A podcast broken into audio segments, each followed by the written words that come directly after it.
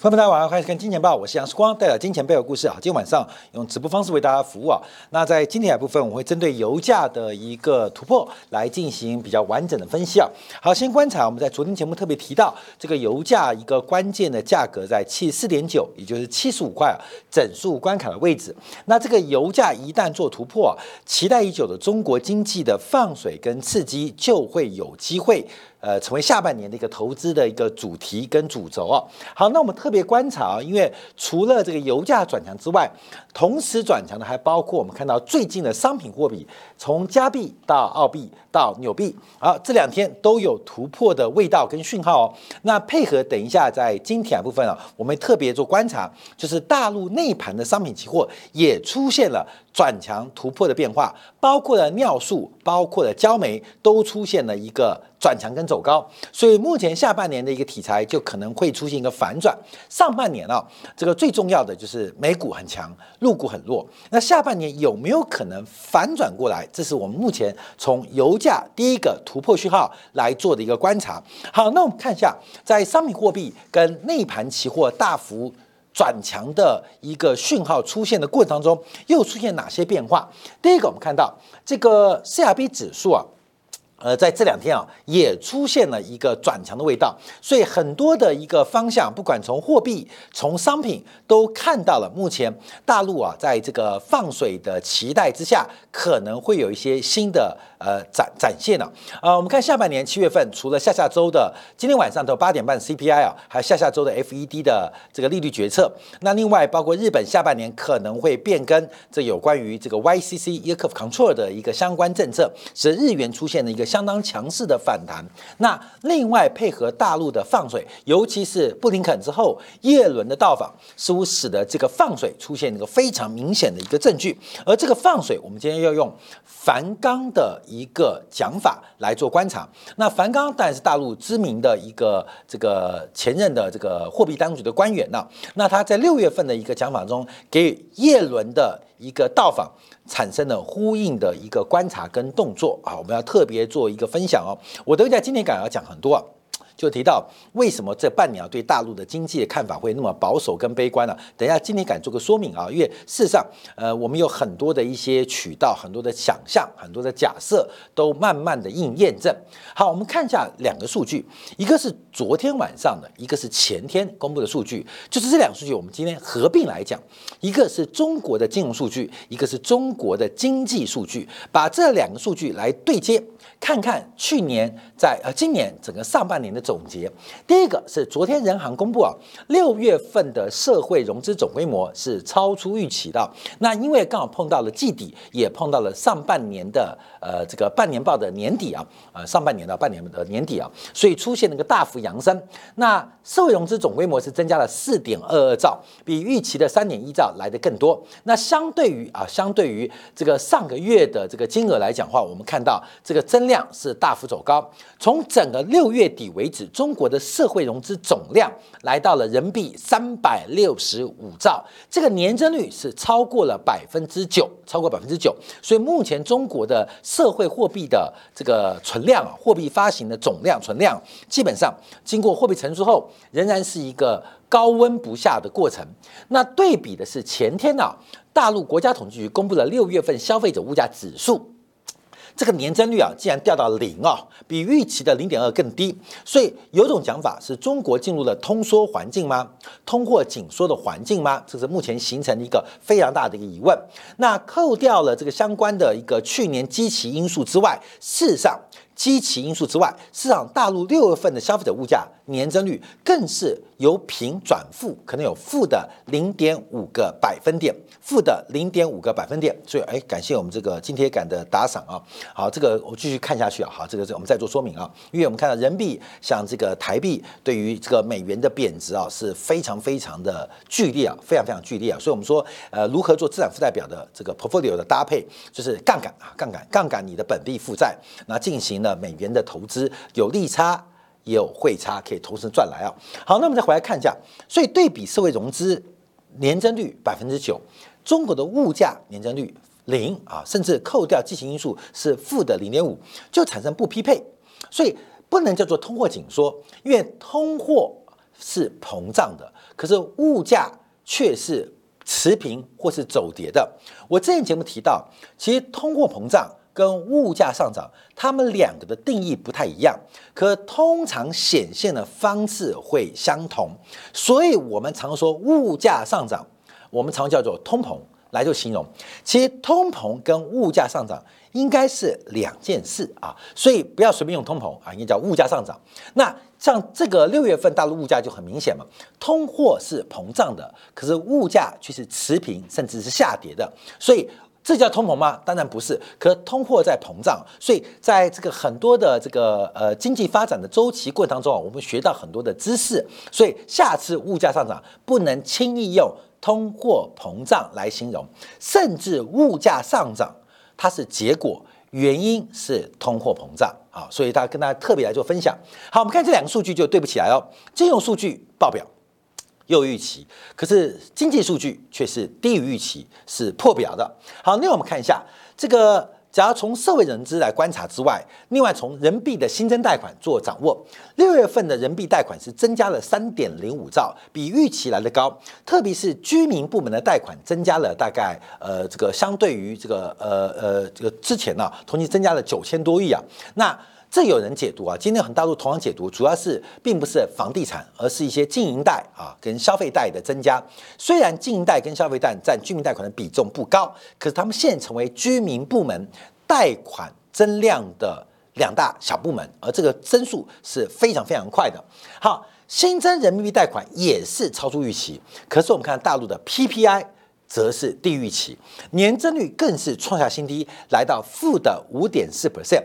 这一波大陆的这个生产者的物价周期啊，甚至比上一波周期来的低哦，就周期是有循环的，而这一波的价格周期甚至比前波来的低。大陆目前仍然在一个主动去库存的阶段。主动去库存的阶段，因为这个主动去库存阶段，很明显的就是价格下杀。这个价格下杀进入主动去库存阶段，所以在上礼拜啊，一度中国汽车这个呃这的联联盟啊，准备针对电动车的价格进行托底，后来马上啊就取消了。为什么？因为这个产生了一个。托拉斯垄断的行为啊，而且这个中国电动车的价格战呢，到底会是良性还是恶性的？那还需要时间做观察，因为可能透过一个价格战，就是我强调的哦，市场出清，市场出清啊，常常是用价格来引导。所以什么叫做价格战？就跌，跌完之后会把一些技术能力不够，或是通路能力不够，或品牌能力不够的企业给赶出去。赶出去，让整个急需要规模经济的汽车产业能够良性发展。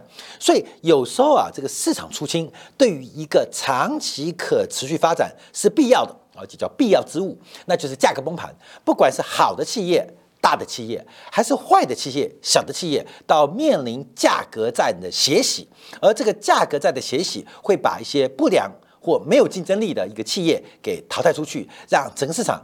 重新趋于一个可持续的稳定发展，所以价格就是市场初期的一个指标。所以如何让市场机制能够完善运用，其实杀价并不是件坏事。短期给产业带来伤害很大，可是长期做观察可能会有不同的一个结果。好，所以我们看到从社会融资看到 CPI，从人民币信贷看到 PPI，事实上都出现了金融数据跟实体经济数据。背离的变化，那再往下看，M1、M2 的剪刀差扩大，就好像是我反映啊，因为目前按照整个中国的货币供给量，这个货币的增速正在快速的放缓，所以 M2 的年增率虽然仍然高达两位数以上啊，而且高预期，可是 M1 的年增率已经要创下新低，增加只有三点一 percent，所以我们看到这个 M2 跟 M1 的剪刀差。呃，拉开啊，基本上这代表是整个经济跟金融的活力在资产负债表当中仍然在一个收缩的过程当中。好，那继续往下看啊，因为我们看六月份总结啊，那发生什么事情啊？因为从消费到投资都是在衰退。六月份啊，这个中国的乘用车市场相对于去年是衰退了百分之二点六，是创下今年以来首度的收缩。首度收缩，也就是杀价战仍然不能刺激消费者对于耐久材购买的欲望啊，这个汽车厂是一个很重要的指标。另外，我们看一下，包括了像这个六月份的商品房，还有包括了建筑用钢，还有包括水泥出货量，从投资的角度，似乎企业也没有得到有效激励，货币的泛滥。成本的降低，面对的就是投资跟消费意愿的严重不足，所以我们从这个几个指标来做观察。好，那这边就要解读这个事情了，就是樊纲的一个讲法。我们从樊纲讲到叶伦哦，啊，因为樊纲的讲法就很重要，因为樊纲啊之前也是中国重要的货币的一个主要官员呐，这个樊纲啊，这个那在六月十号他讲了啊，讲了，在中国经济传媒大会指出啊，常常指出，那现在大家问的问题啊，是不是通货紧缩啊？是不是通货紧缩？他说不是。而是出现了流动性陷阱，所以从大陆六月份数据啊，诶，历史很长，我们每个人面对的投资生命也很长，所以我们可以从这一次啊大陆数据也先有一个知识知识点，有个知识点啊，这个知识点蛮重要的，通货膨胀跟物价上涨，通货紧缩跟物价下跌，它们本质可能有点不同，它们的利基点也不太一样，甚至通货膨胀。是物价上涨的理由，它有先后关系哦。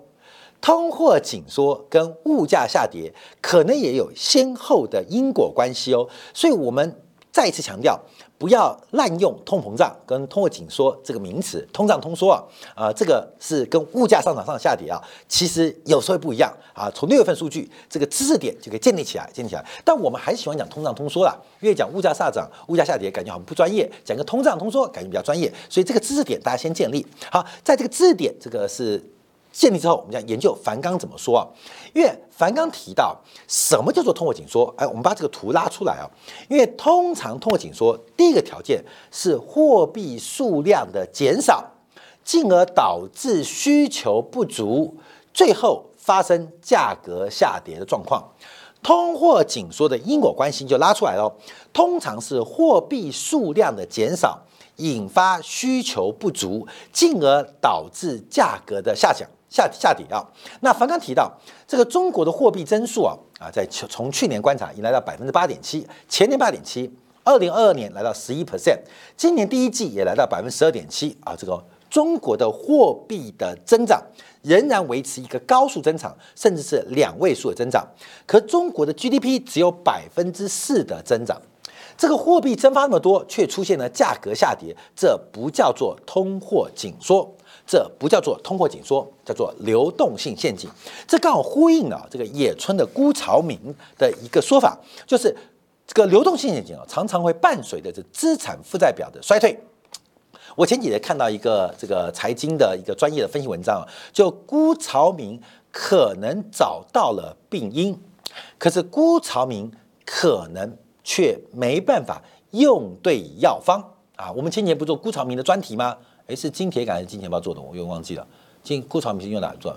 好，金铁杆哈，反正大家可以看顾朝明的讲法啊，就是顾朝明认为中国进入了日本三十年的这个呃资产负债表衰退的一个呃这个阴影当中啊。虽然中国比日本有这个前车之鉴，可以做一些应对，可是风险仍然非常巨大啊。所以就资产负债表衰退。那顾朝明是发现对的一个呃这个病症，可他的药方是要求或期待。中国的政府部门加大杠杆，来抵消民间企业部门投资不足跟家庭部门消费不足的问题，这是辜朝明的药方啊。所以这个辜朝明可能可以看到病，可是他治得好吗？现在有点怀疑的部分了。好，那我们看一下，那樊纲的这个讲法啊基本上跟辜朝明不太一样，可他提到了现在。掉入了流动陷阱，我们等下马上说明啊，这个流动性陷阱的问题啊，因为我们观察这个流动性陷阱的一个表现，就是货币再多，融资成本再低，假如预期回报更低的话，仍然不需要货币，不会去投资，也不会去扩大需求。好，过去这几个月我备受批评啊，就对于大陆的经济啊，这个目前负面的环境有非常直白的说法。其实樊纲的意思跟世光讲的是一样啊，只是他没有那么直接啦。毕竟这个身在曹营啊，不能讲汉话啊，不能讲汉话，你懂吗？所以他说，为什么预期回报低？哈，如果预期回报低。那就不需要货币，因为不会去投资，也不会去消费，所以货币再多，融资成本再低，都没有刺激的效果，都没有刺激效果。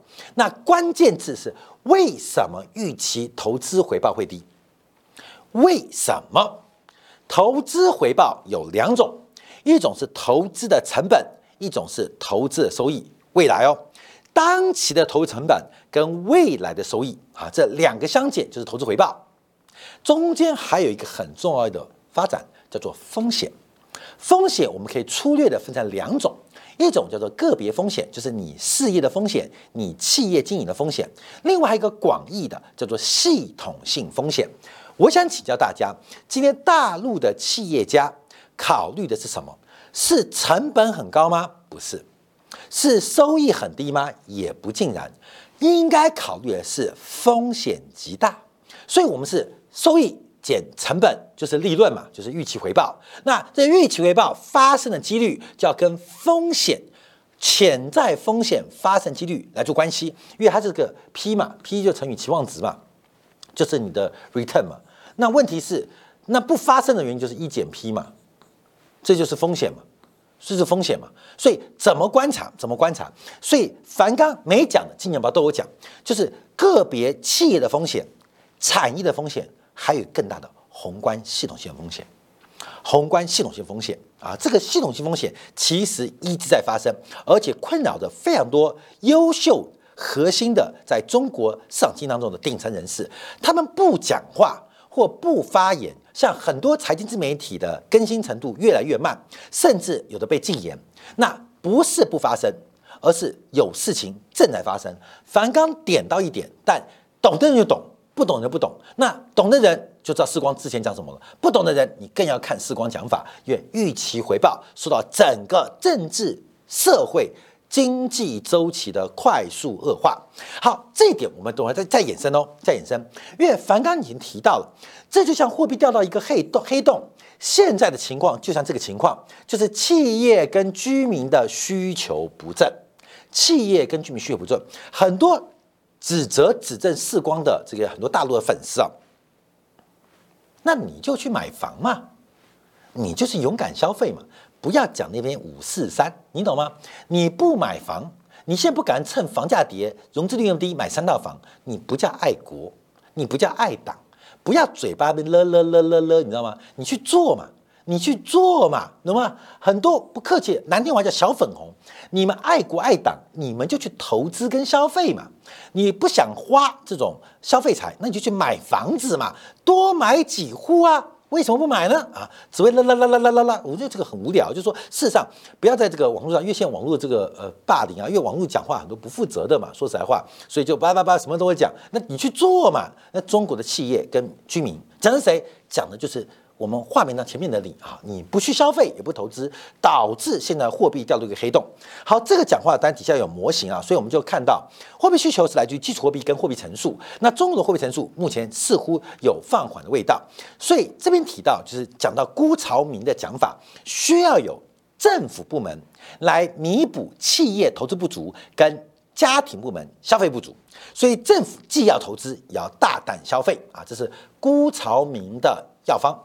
那这个郭朝明的药方可信不可信？请参阅我们前任前几集啊，《金钱报》有特别做个分析啊。那中国政府在这方面相对是比较保留的啊，比较保留的。第一个有没有能力进行长期刺激？不是短期刺激哦，发个五千亿很容易哦。可是你能每年发五千亿吗？嗯，不见得做得到，不见得做到。所以有没有能力每年发五千亿，发二十年，每年投资五兆，投资二十年？我是讲增量哦，我讲增量哦，额外增加。恐怕没有可持续性，所以大陆在这方面是非常非常保留的。所以郭朝明现在的论点就是：中国假如政府不刺激，就会掉到日本失落三十年。那假如中国刺激会怎样啊？各位，这会怎样？还没到财政刺激哦，先让货币宽松。这个货币宽松就非常特别啊，因为按照流动性紧，刚凡刚提到，其实就是凯因斯之前提到的，他特别用 ICM 曲线啊，这两个曲线其实是经济学分析货币市场跟商品市场的一个宏观模型的一个应用，就把两个商品市场跟货币市场。来进行结合啊，商品呃包括服务啊，广义包括服务的供需跟货币市场的供需进行结合，叫 ICM 市场，IC ICM 模型啊。那这个模型又提到，当这个市场对于利率弹性极大。货币需求的利率弹性无限大时，再多的货币跟再多的降息都无法刺激经济啊，刺激经济就是货币需求很皮的意思啊。你再多钱它也是皮，你钱少它也是皮，反正它怎样都皮，它已经跟这个脱钩了啊，脱钩了。好，樊纲的讲话在六月十号，叶伦的到访就在这个礼拜，中间有什么呼应呢？有什么关联呢？所以我常提到，这个顶层的思考跟底层的思维不太一样。为什么人民币会反弹？那人民币到底反弹还是贬值？这个我等会今天来提，会简单简简一下，呃，提到一下这个美国是如何掠夺中国财富，如何利用中国内部一些制度的漏洞，甚至在大陆内部有大量的。美谍利用这个动作啊，利用动作，我跟你讲，这讲真的很多很多。那樊纲指出的重点，既然中国进入流动性陷阱，那为什么还在降息跟降准，甚至对于中期借贷便利的规模还给予增量的扩大？已经知道没有用，还这样做；已经知道这样做没有用，还这样做。日本过去失落的三十年。在财政巨大的天量赤字跟债务的存量，呃，财务债务的这个举债之下，日本经济勉强撑住它的 GDP 规模。可是我们都知道，过去三十年，美国经济的发展、全球商品的发展，很重要的来源就是日元的 carry trade。日本提供全球几乎为零的资金，就是日中国提供几乎成本为零的商品劳动力的。因为加上一些制度补贴、税收补贴，中国的劳动力成本视同为零啊。中国提供几乎成本为零的劳动力，日本提供资本成本几乎为零的钱啊，难怪世界那么好嘛。各位，这两个一个东亚两个大国啊，中国负责提供超便宜的商品，日本便宜提供不要成本的钱，美国人就爽歪歪，一边拿着日本不要利息的钱买。中国几乎没有成本的商品啊，这是世界的一个过程跟循环。所以日本的政策成功吗？不成功。中国知不知道？中国当然知道。那现在怎么办啊？怎么办？那怎么办啊？不知道怎么办？哈，不知道怎么办？只好大量印钞，好，继续印钞，维持一个印钞，退也不是，进也不是，因为市场出清所引发的一些下现积极效果跟长期效果。可能目前是无法无法承担的这个社会风险，甚至到政治风险，可能都无法承担，最后就形成一个非常特殊的结构。什么结构？中国除了提供无限量的低成本商品之外，也即将取代日本的地位，提供无限量不用成本的资金。那这是干嘛呢？而这种做法可能会比失落的三十年。更悲观哦，但大周期的悲观并不狭隘于小周期的反弹，所以稍后休息片刻，在八点半的时候，虽然美国即将公布 CPI，等一下是录播就不是直播了，我们特别要观察整个商品市场可能进入一个小周期的波动即将展开，而这个展开将以叶伦到访北京作为一个关键的指标，分享给大家。好，感谢大家收看，明天同一时间晚八点半啊，八点啊，时光的见报与各位再会。